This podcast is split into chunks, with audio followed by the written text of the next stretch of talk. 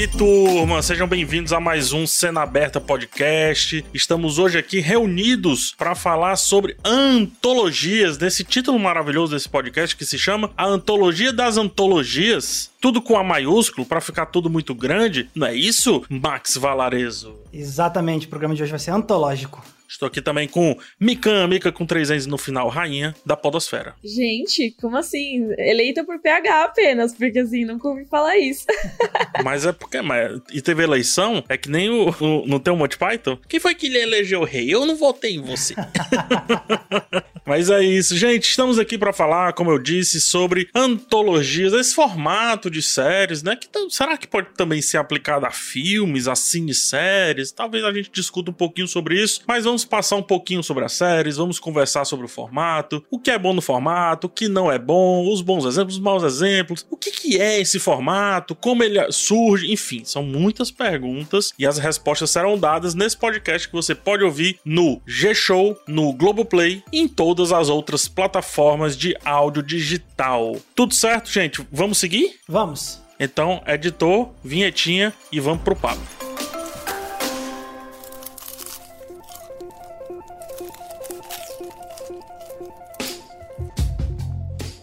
Muito bem, voltamos e como eu disse, o assunto antologias. Mika, o que é uma antologia? O que é uma série antológica? Esse nome já é pesado por natureza. Não é? Parece algo muito grandioso, né? Cara, então hoje a gente vai falar sobre esse formato que basicamente é uma reunião de histórias separadas, né? Histórias que elas podem ter algo em comum para estarem dentro da mesma coletânea, vamos dizer assim, mas que são histórias que se encerram nelas mesmas, pelo menos na sua maioria. famoso histórias autocontidas, né? Uhum. E é algo muito comum, né? A gente tem, por exemplo, livros de antologia poética. O que, que, é isso? É uma coletânea de alguns dos trabalhos de determinado autor ou de determinado movimento. Antologia de contos, você normalmente tem uma temática para aquele livro e aí você coloca vários contos de autores diferentes, cada um com sua própria história. E isso também tem no audiovisual. O meu curioso é porque antigamente, assim, antes das séries popularizarem esse termo antologia, eu lembro que era, como você falou, uma coletânea de coisas que já existiam né? Ou eu tô enganado? Do tipo, pelo menos é como eu me recordo que era catalogado nas livrarias e tudo, os livros, os contos e tal. Existia uma criação já pensando no formato antologia. Hoje em dia é muito comum no... Hoje em dia não, né? Já tem algum tempo que é muito comum, por exemplo, no mercado editorial, você ter um, uma editora que vai pegar alguém para organizar uma antologia e aí falar, ó, que nem a Mika comentou, o tema é esse aqui e aí a partir daí eles vão puxando autores para já se adequarem ao tema e escreverem suas histórias dentro dessa temática. Tá, muito bem explicado pelo Max. Mika, me dá exemplos de séries que são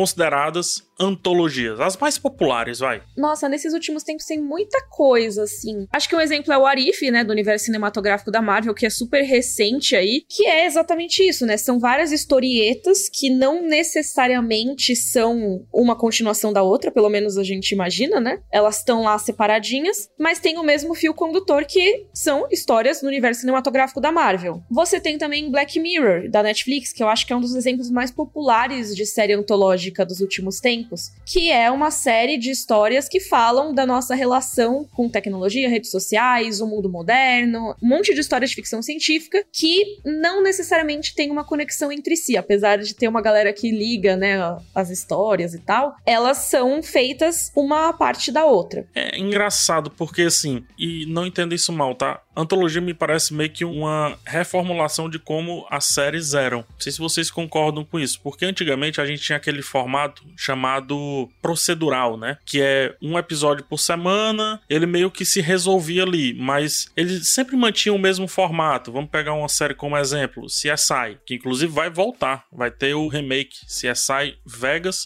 com os mesmos atores em partes. Mas enfim, CSI, você não precisava assistir a temporada inteira para entender o episódio da semana, a não ser o último episódio, um episódio de meio ali, né, de mid-season e tudo. E aí depois, acho que Lost, 24 horas e tantas outras séries popularizam o formato com gancho, né? Ah, tem que ter o gancho, aí veio Prison Break, vieram inúmeras séries. E aí depois vieram as antologias de volta. Meio que ficando no meio termo entre eu não preciso do todo, mas se eu tiver o todo, eu vou receber isso de uma maneira melhor. Foi mais ou menos isso, né, que aconteceu. Então será que antologias não parece meio que uma, muletinha assim para se produzir série hoje em dia? PH, eu vou respeitosamente discordar de você. Vamos lá. mas, mas o Max queria trazer uma coisa, eu acho que ele vai falar mais ou menos parecido com o que eu tava pensando. Ah, tá. É porque o, a verdade é que, assim, as duas coisas nasceram em paralelo. O formato da série tradicional, que tem os mesmos personagens que se acompanham ao longo da série, mas cada episódio é uma historinha bem independente. Isso tá desde o começo da televisão, da mesma forma como logo nos primeiros anos da televisão também se popularizou o formato da antologia, que vem muito inspirado em programas de rádio, assim como muita coisa, na verdade, no nascimento da televisão era inspirado no rádio, né? Então, no rádio você tinha aqueles programas, pelo menos nos Estados Unidos, que era tipo teatro de não sei o que lá, que era isso, cada episódio era uma historinha independente, com personagens diferentes, uma trama diferente, e aí pegaram essa mesma lógica e levaram pra televisão. Então, ao mesmo tempo, quando tava começando a surgir as séries de TV nos Estados Unidos, que estavam seguindo essa linha de ter os mesmos personagens e tudo mais, você também tinha as antologias. Então era um outro formato para meio que mostrar, olha só, a gente tem variedades de possibilidades aqui na TV para você consumir com a gente. Então não é à toa que meio que a era de ouro da antologia foi justamente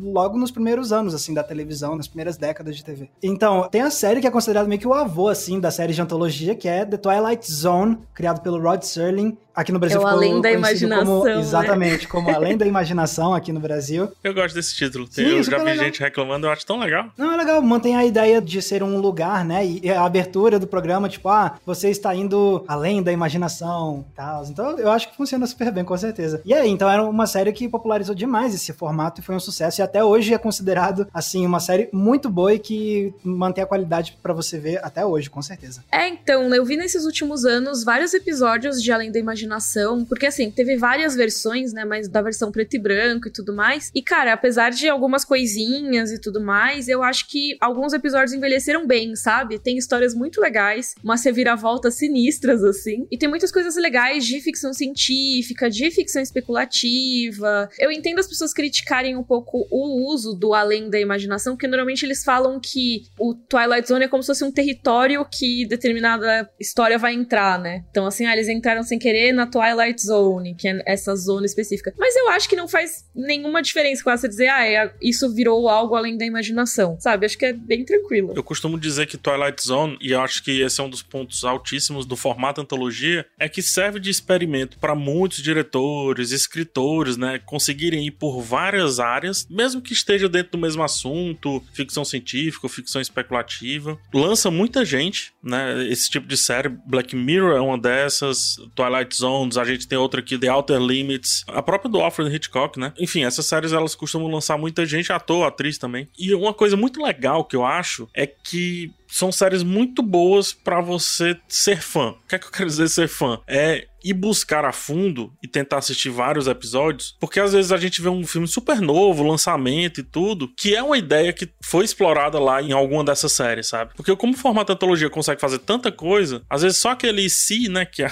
Marvel tá explorando agora, só aquele si pode no futuro gerar um, uma expansão desse si e outros filmes e tal. Um filme recente que dá para ter como exemplo é o The Vast of Night, né, na Vastidão da Noite, altamente inspirado em Twilight Zone, além da imaginação, que inclusive se vende já como antologia, apesar de ainda não ter as outras obras, porque no começo ele chama que a gente está entrando no Paradox Theater, né? No Teatro Paradoxo, uma parada dessa assim, a gente vai entrando na TVzinha e aí a gente vai lá pro passado, década de 50, 60, por aí. Então, o que eu mais gosto das antologias é ser meio que esse cardápio de opções, sabe? Consegue ir para muitos lados ao mesmo tempo. E Twilight Zone representa muito bem isso que eu tô falando. Total. E assim, vários autores que a gente conhece trabalharam em Twilight Zone, né? Em alguma das versões, né? Por exemplo, lá dos anos 80, tem muita gente que a gente conhece hoje em dia, assim. Por exemplo, o próprio George R. R. Martin, o autor das Crônicas de Gelo e Fogo, que inspirou Game of Thrones e tudo mais, ele escreveu vários episódios de Twilight Zone, sabe? E de Outer Limits também, se eu não me engano. Ah, o Steven Spielberg, ele produziu o filme, né? Cara, sim, aquele filme amaldiçoado lá. É, o filme produzido por ele, pelo John Landis remakes e são quatro histórias, se eu não me engano. Três são remakes de episódios da série original e uma é uma história original pro filme. Que depois virou um remake em um episódio de uma série do futuro. É, então. E é muito legal isso, porque, assim, tem uma coisa bacana também dessas séries de antologia que elas costumam adaptar vários contos e tudo mais, e aí acabam meio que eternizando esses contos que às vezes não virariam filmes por si só, sabe? Não que assim vai eternizar o conto, porque o conto já tá lá escrito, ele já é uma obra importante por si só, né? Não tô dizendo isso. Mas assim, acaba trazendo para um público maior às vezes, sabe? Uma coisa que não necessariamente seria adaptada para um filme todo. Acho que um exemplo muito legal disso, que a gente já vai falar mais depois, é o Love, Death and Robots, que vários autores de ficção científica estão tendo seus contos adaptados por essa animação. É bem legal. E outra coisa que eles trabalham muito também é a escassez, né? Porque cada episódio é uma produção nova. Então, assim, não dá para fazer uma mega produção a cada novo episódio. E tem alguns episódios de Além da Imaginação, de todas, na verdade, todas. Tirando Love, Death Robots, que tem um projeto diferente, o Arif também tem um... Essas de animação têm propostas diferentes, né? Mas essas com gente, digamos assim,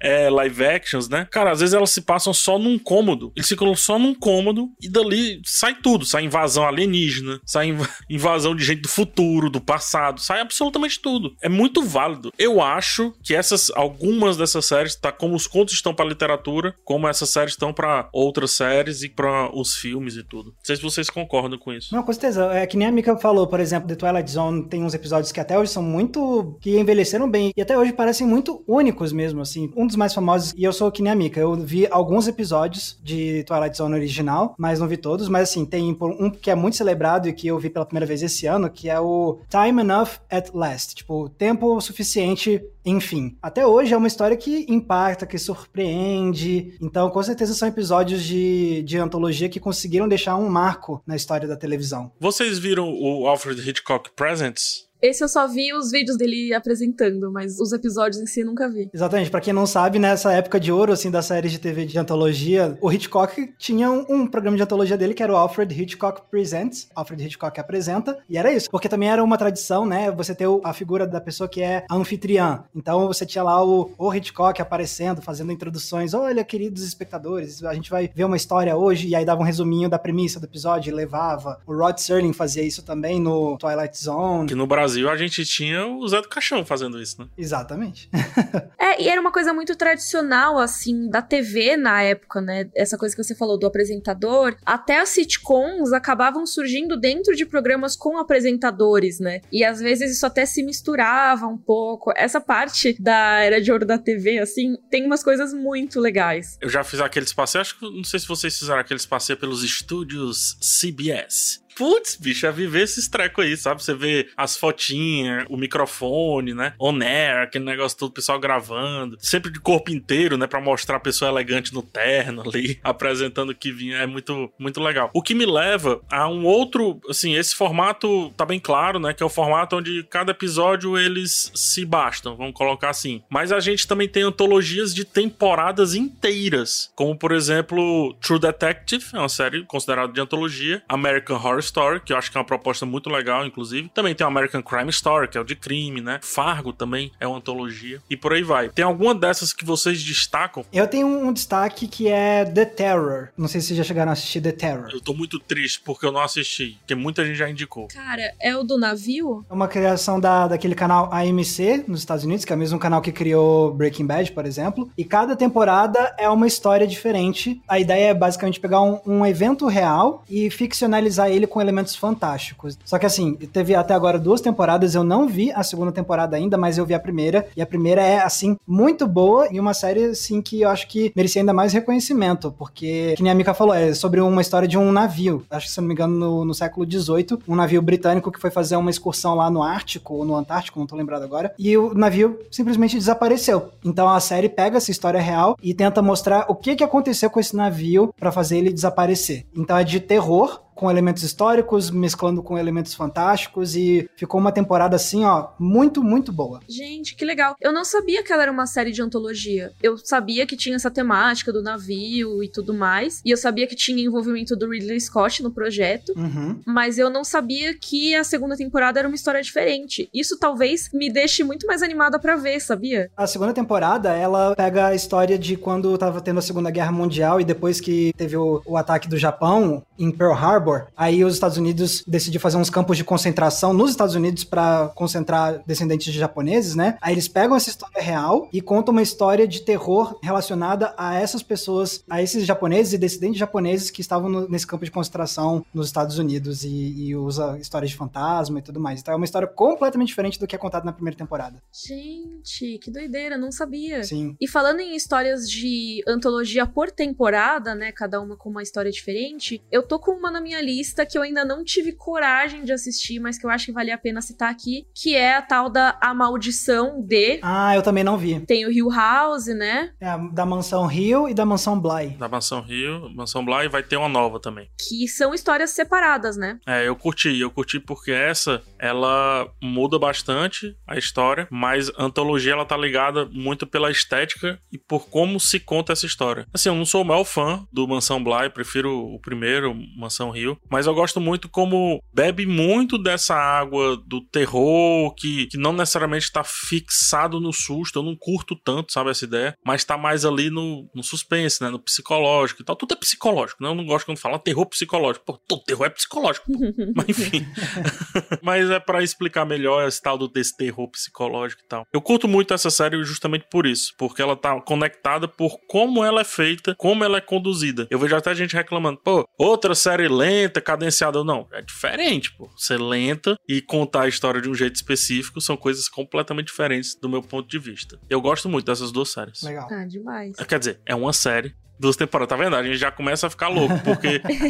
não sei se vocês assistem o American Horror Story, que eu curto muito. Não, nunca vi. Não. A gente já vai pra nona, décima, décima temporada. Sério, já? São dez histórias já. E é muito legal porque eu não consigo mais me referir com tanta história a só chamar de American Horror Story. Eu já. Ah, você gosta de American Horror Story, PH? Não sei, porque são dez coisas completamente diferentes. Tem a Coven, que eu amo. Freak Show, que tem a Lady Gaga, que eu amo também. E tem outras terríveis, como terríveis do meu ponto de vista, né? Que é a Roanoke, que é, se eu não me engano, a sexta, a quinta, por aí. E é isso que eu acho muito legal, por exemplo, Black Mirror. Você gosta de Black Mirror? Não sei. Depende do episódio. Tem episódios que eu acho fabulosos, tem outros que eu acho qualquer coisa, né? Que é outra característica dessa série. Você sempre vai gostar de alguma coisinha, pelo menos, vai. É, eu acho isso é uma coisa pra mim que é uma vantagem das antologias, ao mesmo tempo que é uma desvantagem, que é você não precisa investir tanto o seu tempo e o seu envolvimento pra assistir. Sim. Então, assim, você pode ver um episódio por vez, você pode ver um episódio por ano, que tanto faz. Se você quiser ver um e nunca mais ver, você já vai ter visto uma história legal. Se você quiser ver uma temporada e depois não ver a segunda, tudo bem, sabe? A história se concluiu e nesse tempo que a gente tá, né, de muitas séries serem aquelas séries meio infinitas, é legal você ter uma história que se conclui nela mesma. Cara, eu gosto muito disso. Muito mesmo. De poder simplesmente, ah, cara, tô afim de ver uma historinha aqui de ficção científica, vou colocar um episódio de Twilight Zone e pronto, ou de Black Mirror, e aí. É. Fechou, 50 minutinhos, você viu uma história, tá legal. É uma pílula, né? Isso. Exatamente, é bom. E essa ideia de que você não tem que ter esse comprometimento de, tipo, sentar e lembrar o que aconteceu na temporada passada, alguma coisa assim. É uma quebra muito refrescante, digamos assim, em relação ao que a gente tem com as séries normais, entre aspas. Apesar de que também é legal conseguir conectar, tipo, conseguir criar um fio condutor entre os episódios, vai. Sim. Ah, com certeza. né? O Black Mirror a gente consegue. Tem até um episódio que tem um museu que traz vários elementos de vários episódios, né? Que eu acho muito legal esse episódio, inclusive. É o Black Mirror verso.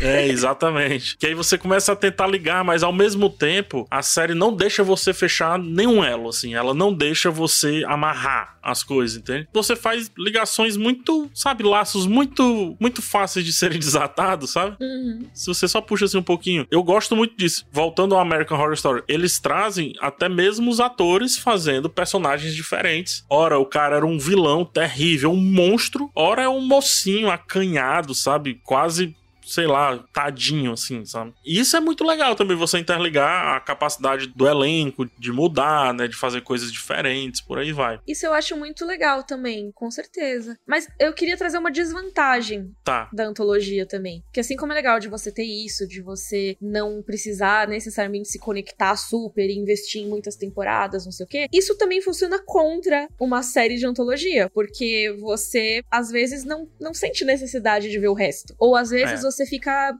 bravo com a inconstância da qualidade, né? Porque pode ser um episódio muito bom e aí o episódio seguinte é decepcionante e às vezes você nem quer ver o próximo, porque você pensa, ah, não sei o que, que vai vir. Concordo. É, isso foi exatamente o que aconteceu comigo quando eu tava vendo a versão mais atual do Twilight Zone, porque para quem não sabe, tem agora uma versão atual que estreou em 2019. A do Jordan Peele, né? Isso. Nunca terminei. Nunca consegui terminar. Exatamente. Então, eu vi a primeira temporada todinha, gostei. Aí eu fui pra segunda temporada e eu vi bem picado, tinha, porque eu já senti que a qualidade caiu na segunda temporada, e aí eu fui ver, tipo, alguns pulei outros, não sei o quê, e aí depois eu acabei desistindo e, e larguei. Foi exatamente o que aconteceu, isso que você descreveu, Mika, foi exatamente o que aconteceu comigo. Tipo, não me prendeu o suficiente a segunda temporada do novo Twilight Zone para eu querer ver todos os episódios, porque eu já senti que tava muito inconsistente a qualidade, e aí eu, se eu parar de ver essa segunda temporada, não vai ser o fim do mundo, porque não é uma história contínua, então tá de boa. Então eu só abandonei. E tem exemplos também do tipo, cara, eles realmente realmente só pararam para pensar e produzir a fundo um episódio e todo o resto são penduricalhos parecidos com esse episódio. Por exemplo, aquela que é baseada nos contos do Philip K. Dick. Ah, Electric Dreams. Electric Dreams. Poxa, são dois episódios, vai. São dois episódios. O resto são episódios muito esparsos, uhum. muito distantes até da qualidade desses dois, que aí você vê mais um e para. Aí dá pra dizer que você viu a série, não viu? De certa forma, você, você sabe mais ou menos, você entende o que é aquilo dali. Mas você não consumiu o produto como um todo, de fato, né? Não dá para você cravar nada. Tem uma série recente também da Prime Video chamada Solos, né? Solos, Solos, não sei qual é a pronúncia correta. É outra série que, assim, tem dois episódios com boas ideias, realmente, mas... Tem um monte de ator famoso, né? Muito ator famoso, que também é outra característica, né? Vender pelo ator, pela atriz, pelo elenco, né? No geral, mas que nem sempre corresponde. Só um parênteses, você tava falando dos atores, que é meio que o inverso do original, porque originalmente as séries lá na Era de Ouro, digamos assim, dos Estados Unidos de antologia, você tinha, como eram muitos episódios, episódios, você, eles pegavam, tipo, atores que eram desconhecidos, assim. É. E aí que é muito doido, porque que nem você falou, PH, tipo, muitos atores que hoje são muito famosos, alguns dos primeiros papéis de televisão foi em Twilight Zone e hoje em dia é meio que o oposto. Você usa, aliás, só para citar alguns nomes, tipo William Shatner, do Star Trek, o Leonard Nimoy, do Star Trek, o Burt Reynolds, entre vários outros nomes, assim, todos estiveram lá em Twilight Zone. Mas hoje em dia é o oposto, né? Você usa o poder das estrelas famosíssimas para chamar atenção para essa série de antologia. A gente vê isso também muito em, por exemplo, Modern Love, que é outra, que inclusive saiu recentemente a segunda temporada agora. Também do Prime Video, né? Exato. E nem todos os episódios têm um mega, uma mega estrela, mas vários têm sim. Em especial a primeira temporada me parece ter muitas estrelas, na segunda temporada nem tanto. Falando de elenco famoso, né? A gente não tem como deixar de citar filmes que também são ou cineséries que são antologias, né? Filmes que estão dentro desse formato, seja por conta de um universo, seja por conta de um, de um diretor apenas. Tem algum exemplo de filmes grandes ou não que são e estão no formato antologia? Ah, com certeza. Isso é uma coisa que já existe há muito tempo também no cinema lá, desde os anos 19, 20.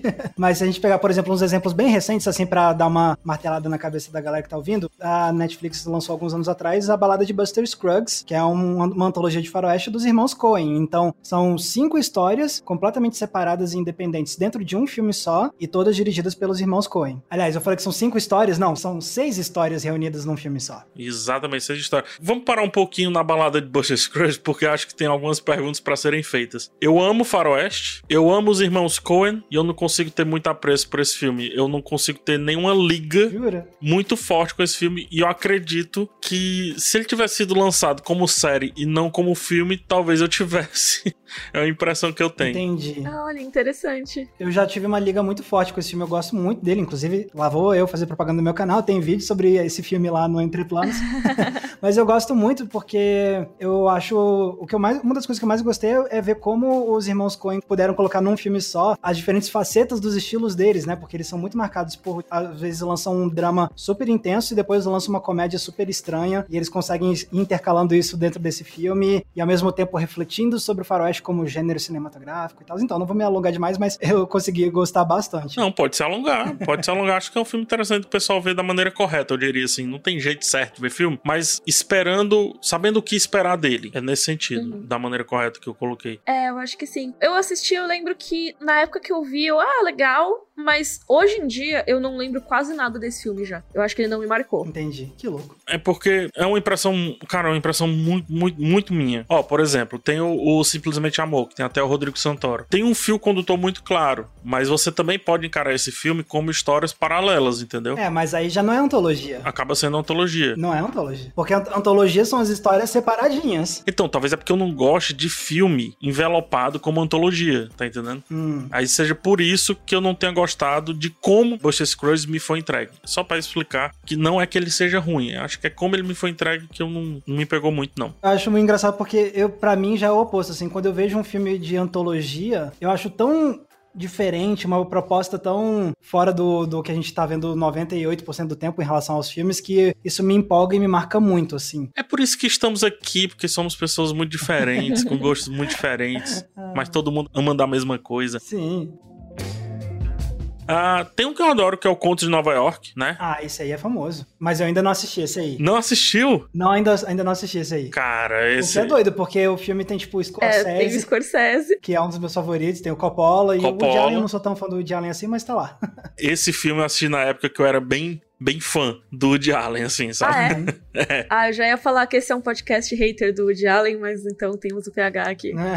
Não, hoje pode considerar hater. Hoje eu acho que ele desandou um pouquinho a carreira dele e fora o lado pessoal que também não, não agrada tanto, né? Mas o Conto de Nova York, o que eu curto é porque tem realmente cidades que merecem visões diferentes. Não dá para definir uma, uma Nova York, não dá para definir uma Paris a partir de um olhar só, né? Paris Te Amo também é outro filme que é antologia que inclusive tem tem os irmãos Coen dirigindo um dos trechos do filme, né? Sim, não, são 18 segmentos diferentes em Paris Te Amo, inclusive um, um desses segmentos dirigido pelo brasileiro Walter Salles. Walter Salles. Eu acho que é legal quando você tem diretores diferentes fazendo, assim, num filme de antologia. Eu curto. Cara, eu acho muito legal. Eu acho meio estranho quando é a mesma direção no filme todo. Eu posso estar, tá, assim, viajando, né? Mas é que eu sinto que às vezes parece uma coleção de curtas só, em vez de um filme, sabe? Entendi. É exatamente. É, é exatamente.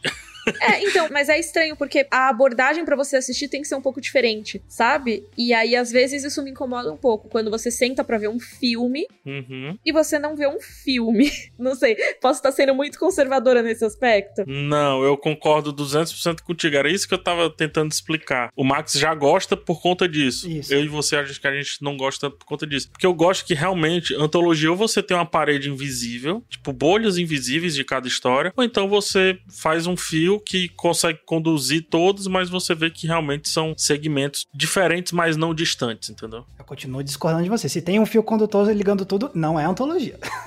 não é antologia. Mas, por exemplo, todas têm, seja o gênero, seja o, o contexto. Vamos pegar Black Mirror, voltando pra série. Não, mas aí. Ah, não, eu entendi. O que você, quando você quiser fio condutor é uma coisa em comum, tá? Eu achava que você tá falando, tipo, uma trama que conecta. Não é dentro da narrativa. Não é dentro da narrativa. É esse domo. Pronto. Todo mundo tá dentro de um domo, mas cada um tem seus mini domos, digamos assim. Gente, que específico.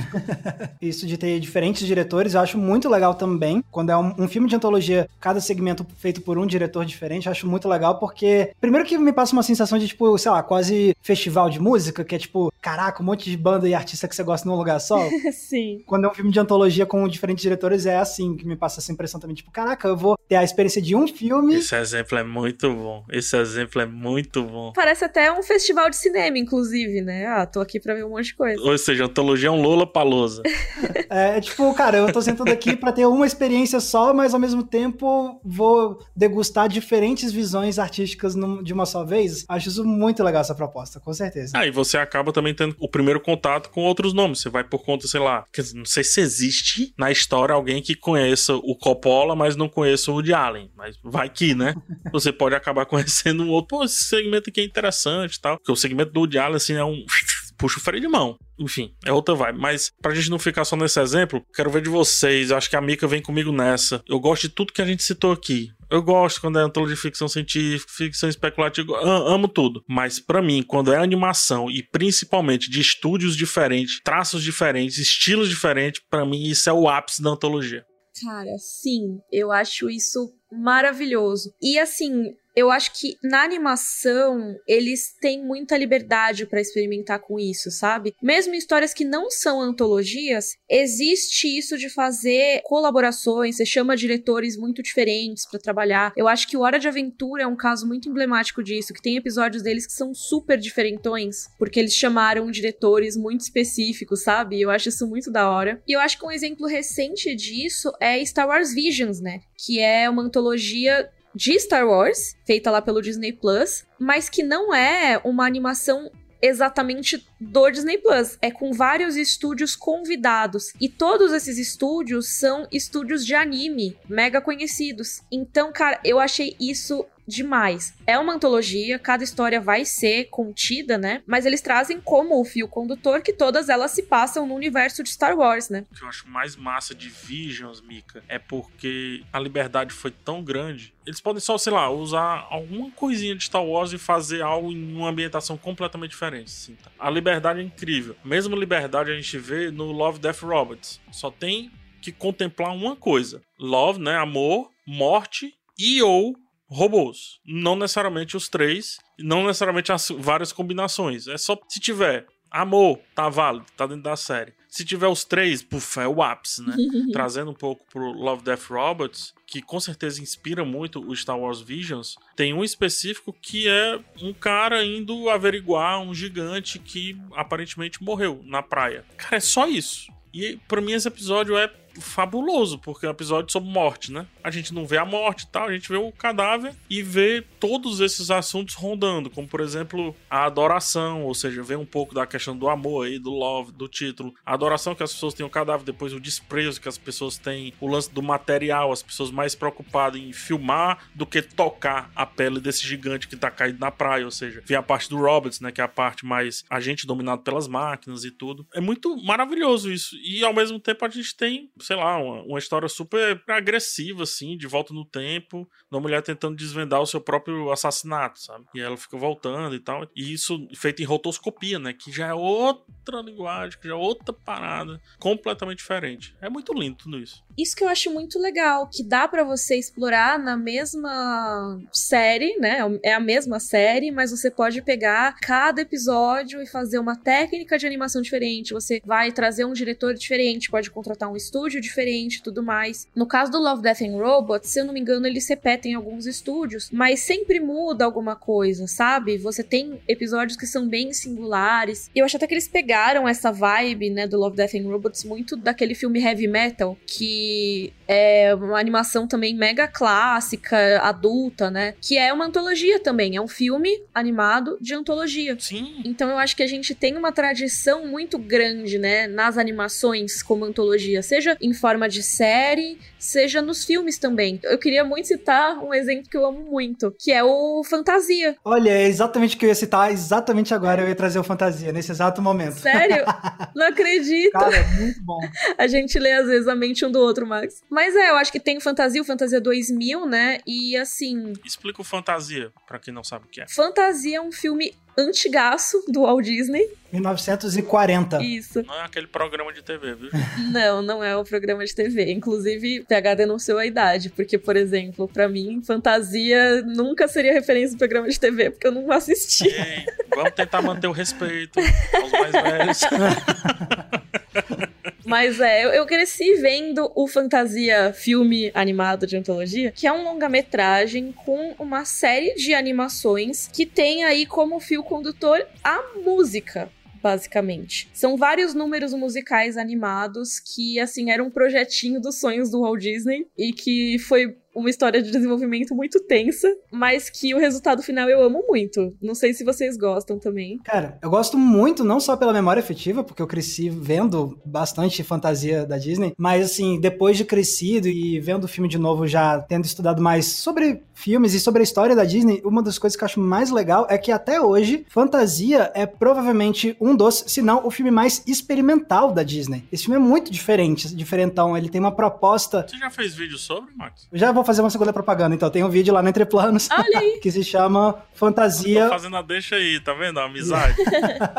Vocês estão sempre me dando palco para divulgar meus vídeos, então tô, não vou reclamar. Mas tem lá um vídeo no Entre Planos sobre fantasia que eu falo sobre por que, que é um filme tão experimental e por que, infelizmente, esse espírito experimental não prevaleceu nas produções seguintes da Disney. É, teve até uma colaboração depois com o Salvador Dali, né? Vários rolês assim, mas eles acabaram não fazendo mais uhum. essas coisas, né? Porque era muito caro e não ia tão bem. Sim, e do ponto de vista visual, o Mickey com o chapéuzinho de. O Mickey mágico, né? Que o pessoal chama. Poxa, é o melhor Mickey de todos. É o aprendiz de feiticeiro. É isso. Putz, é o melhor Mickey de todos. Melhor. É um dos mais clássicos, né? Eu acho que pensando em versões do Mickey, talvez seja uma das mais clássicas. Ah, eu tô até triste que a Disney meio que tá dando uma escondida nele ultimamente, porque no Hollywood Studios, né, que é um dos parques da Disney lá no complexo de Orlando, sei lá, o grande monumento, pode-se dizer assim, a grande construção que tinha no meio do parque era o Chapeuzinho, o Chapeuzinho do Mickey. Esse Chapeuzinho específico eles mudaram, tiraram. Encerramento do parque era um show todo de luzes do Fantasia, fantástico, maravilhoso, super experimental também, dava mó medo, inclusive daquela parte do terror, né, que tem o fogo e tal. E eles estão meio que, que escondendo isso, tal, substituindo por outras coisas, que é uma pena, porque eu acho, como o Max falou, esse filme ele tem coisas muito boas, é esse cinema experimental que é muito raro da gente ver na cultura mainstream, vamos colocar assim. E tanto não reverberou para outros filmes, quanto o que ficou, também a Disney aos poucos está escondendo. O Fantasia eu acho uma das melhores coisas que a Disney já fez, inclusive.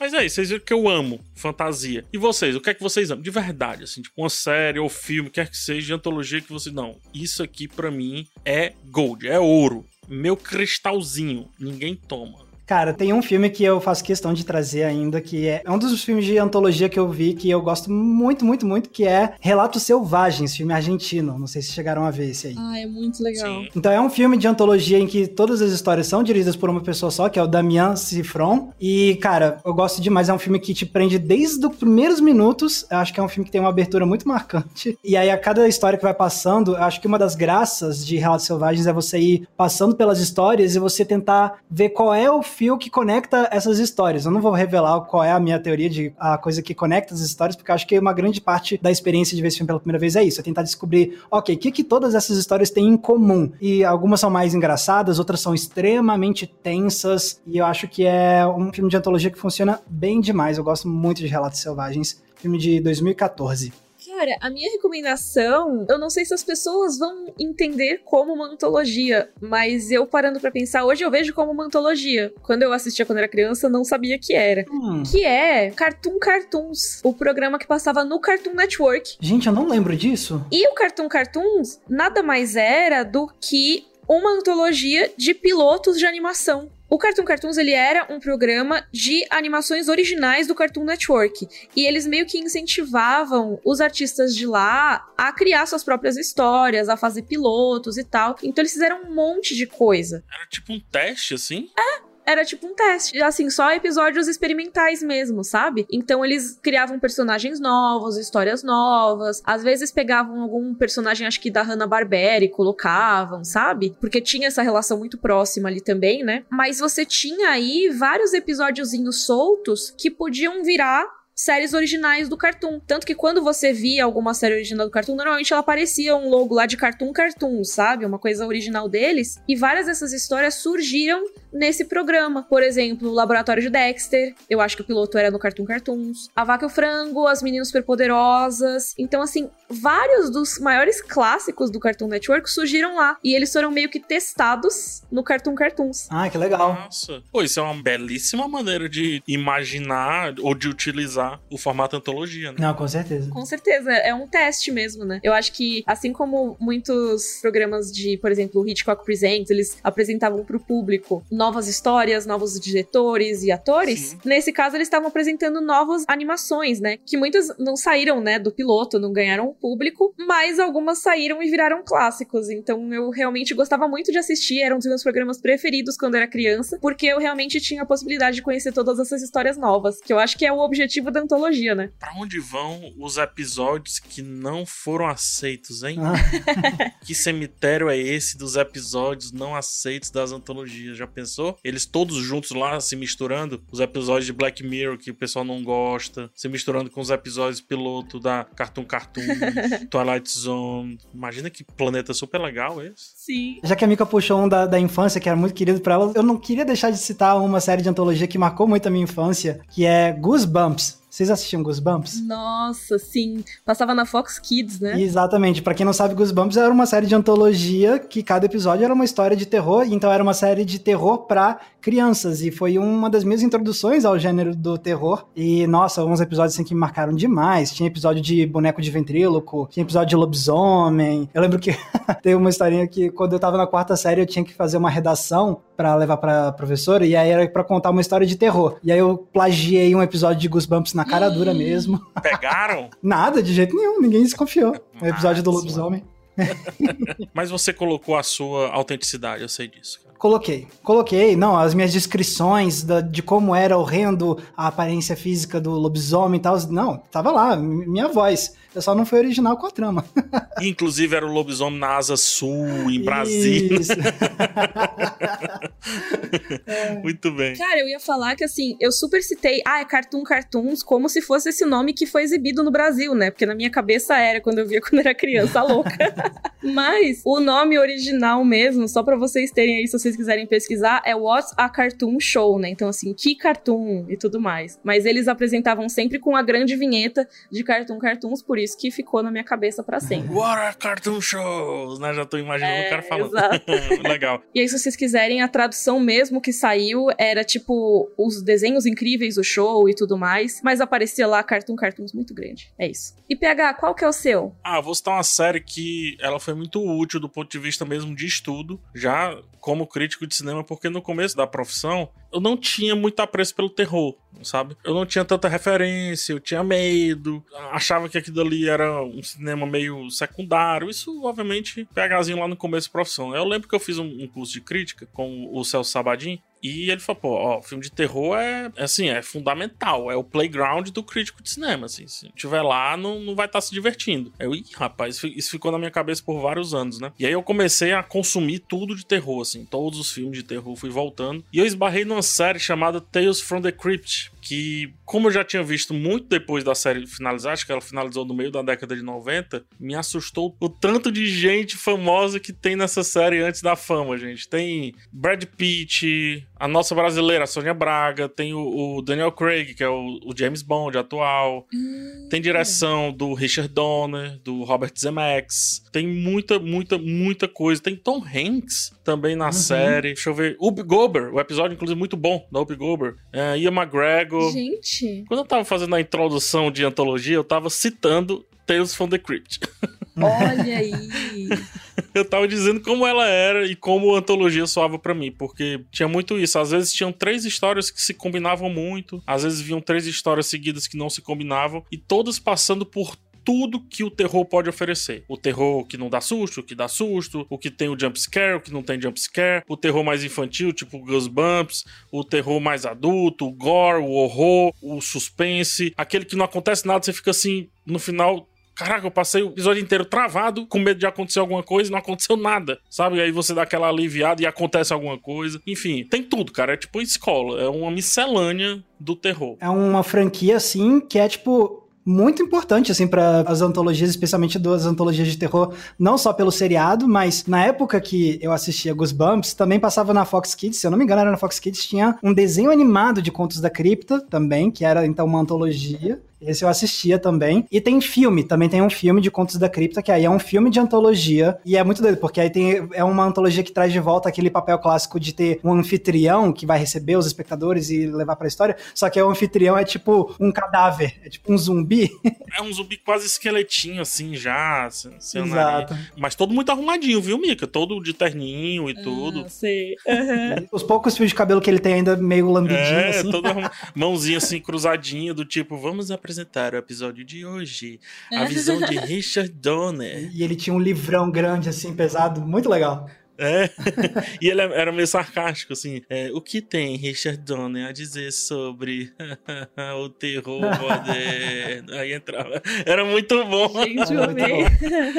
Cara, eu aprendi muito. E olha, eu não vi, obviamente, não vi na época, né? Vocês ficam me chamando de velho aí, mas eu não vi na época, não. Na verdade, vi muito depois, vi 2009, 2008, sei lá. E, cara, como soou bem em mim, sabe? Contos da Crypt. É, é Tales from the Crypt, né? Como soou muito bem, muito bem. É tanto que quando veio logo em seguida ali o sucesso do Black Mirror, eu fiquei apaixonado, porque eu disse, opa, vou pegar um negócio desse nascendo do zero, só que pra ficção científica. Para mim, vai ser melhor ainda. Isso é muito legal, né? Essa sensação de que a gente tá descobrindo algo novo, né? Sim, muito. Eu acho que a antologia, ela sempre teve esse papel, né? De trazer assim, olha só, isso aqui, que legal, que eu fiz uma curadoria e trouxe para você. E se você quiser, talvez tenha mais um dia. E já indo pra minha síntese, eu acho, assim, a gente falou muita coisa, falou muitos exemplos e tudo, mas eu acho fundamental para quem quer ter um olhar um pouco mais posso dizer, um pouco mais analítico, assim, pra cultura pop no geral, porque a gente se depara com muita coisa, muitos filmes, muitas histórias. A gente pensa que aquilo ali é super original e tem lá uma série na década de 50, 60 explorando aquele episódio e a gente pode passar de, é, não é tão original assim, mas eu tenho que analisar isso sob o aspecto de como foi feito e não sobre a ideia, entendeu? Eu amo antologia, amo ler.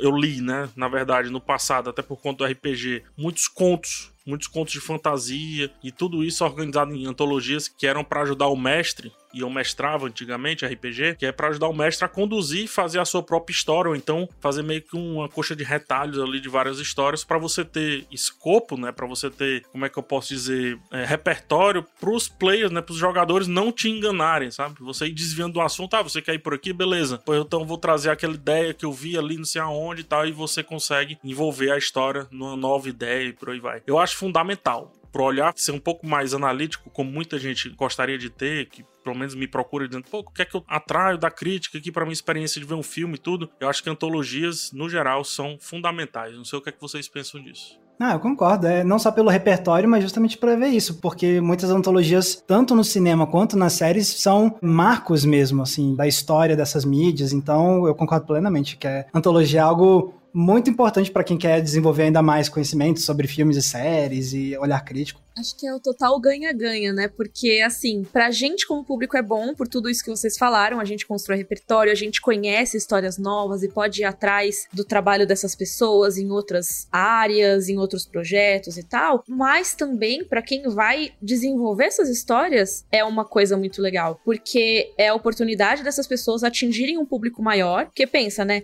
O curtazinho que iria sair no Black Mirror, se o cara fosse desenvolver como um projeto separado, ele talvez fosse pra um festival de curtas, talvez fosse para uma web animação, mas tá lá no meio de vários. É, ele ia se perder, né? É, assim, não exatamente se perder, mas com isso ele tem muito mais possibilidade de chegar num público maior porque ele tá nesse pacotão com outros. Então eu acho que também é muito legal para quem vai participar, sabe? É também um incentivo, né? Você normalmente quando você tem essas com um fio condutor muito forte, você pode incentivar as pessoas a pensar em histórias novas para se encaixar ali. Então, ah, eu tenho essa proposta, vamos fazer, por exemplo, aquele de Room 104, né, do quarto 104, que são várias histórias se passando no mesmo quarto de hotel, né? É isso, você vai propor, ó, tenho essas histórias que vão se passar nesse local específico cria aí. E eu acho isso muito legal, sabe? Eu acho que é um exercício de criatividade muito bom também. Então, as antologias, eu acho que elas só trazem coisas positivas, na minha opinião. Com certeza. Muito legal, muito legal.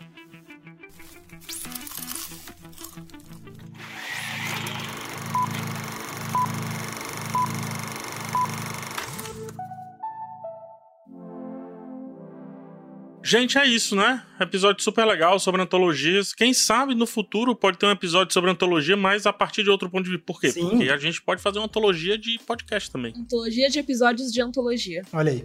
Exatamente. Do nada a gente vai vir aqui como se não tivesse acontecido essa conversa abordando a antologia de outro jeito. Mas, gente, muito obrigado por ter vocês comigo mais uma vez, tá? Nessa semana, semana que sai dois podcasts, deixar bem claro. Então, muito obrigado por ter vocês mais uma vez aqui comigo, Mika e Max. Porém, eu quero saber onde que as pessoas podem passar o tempo inteiro com vocês nas redes sociais, nessa internet. Por favor, Mikan, aonde as pessoas te encontram para além do Senna? Vocês podem me encontrar no YouTube no canal Mikan, Mika com três N's no final, ou no Twitter com Rei Underline Mika e no Instagram com Underline Miriam Castro. Sim, é uma antologia de nomes de usuário aqui. ah, boa, boa. E Max Valarezo? Vocês podem me encontrar no canal Entre Planos, tudo junto, lá no YouTube. E no Instagram e no Twitter vocês me encontram com arroba Max Valarezo com um Z somente. Maravilha, você me encontra no YouTube buscando por PH Santos, vai estar tá lá nos primeiros resultados com certeza, ou arroba PH Santos no Instagram e no Twitter. E o Cena Aberta você encontra no G-Show, no Globoplay e nas outras plataformas de áudio digital. Até o próximo episódio, gente. Abraço, fui! Tchau, tchau! Tchau, gente!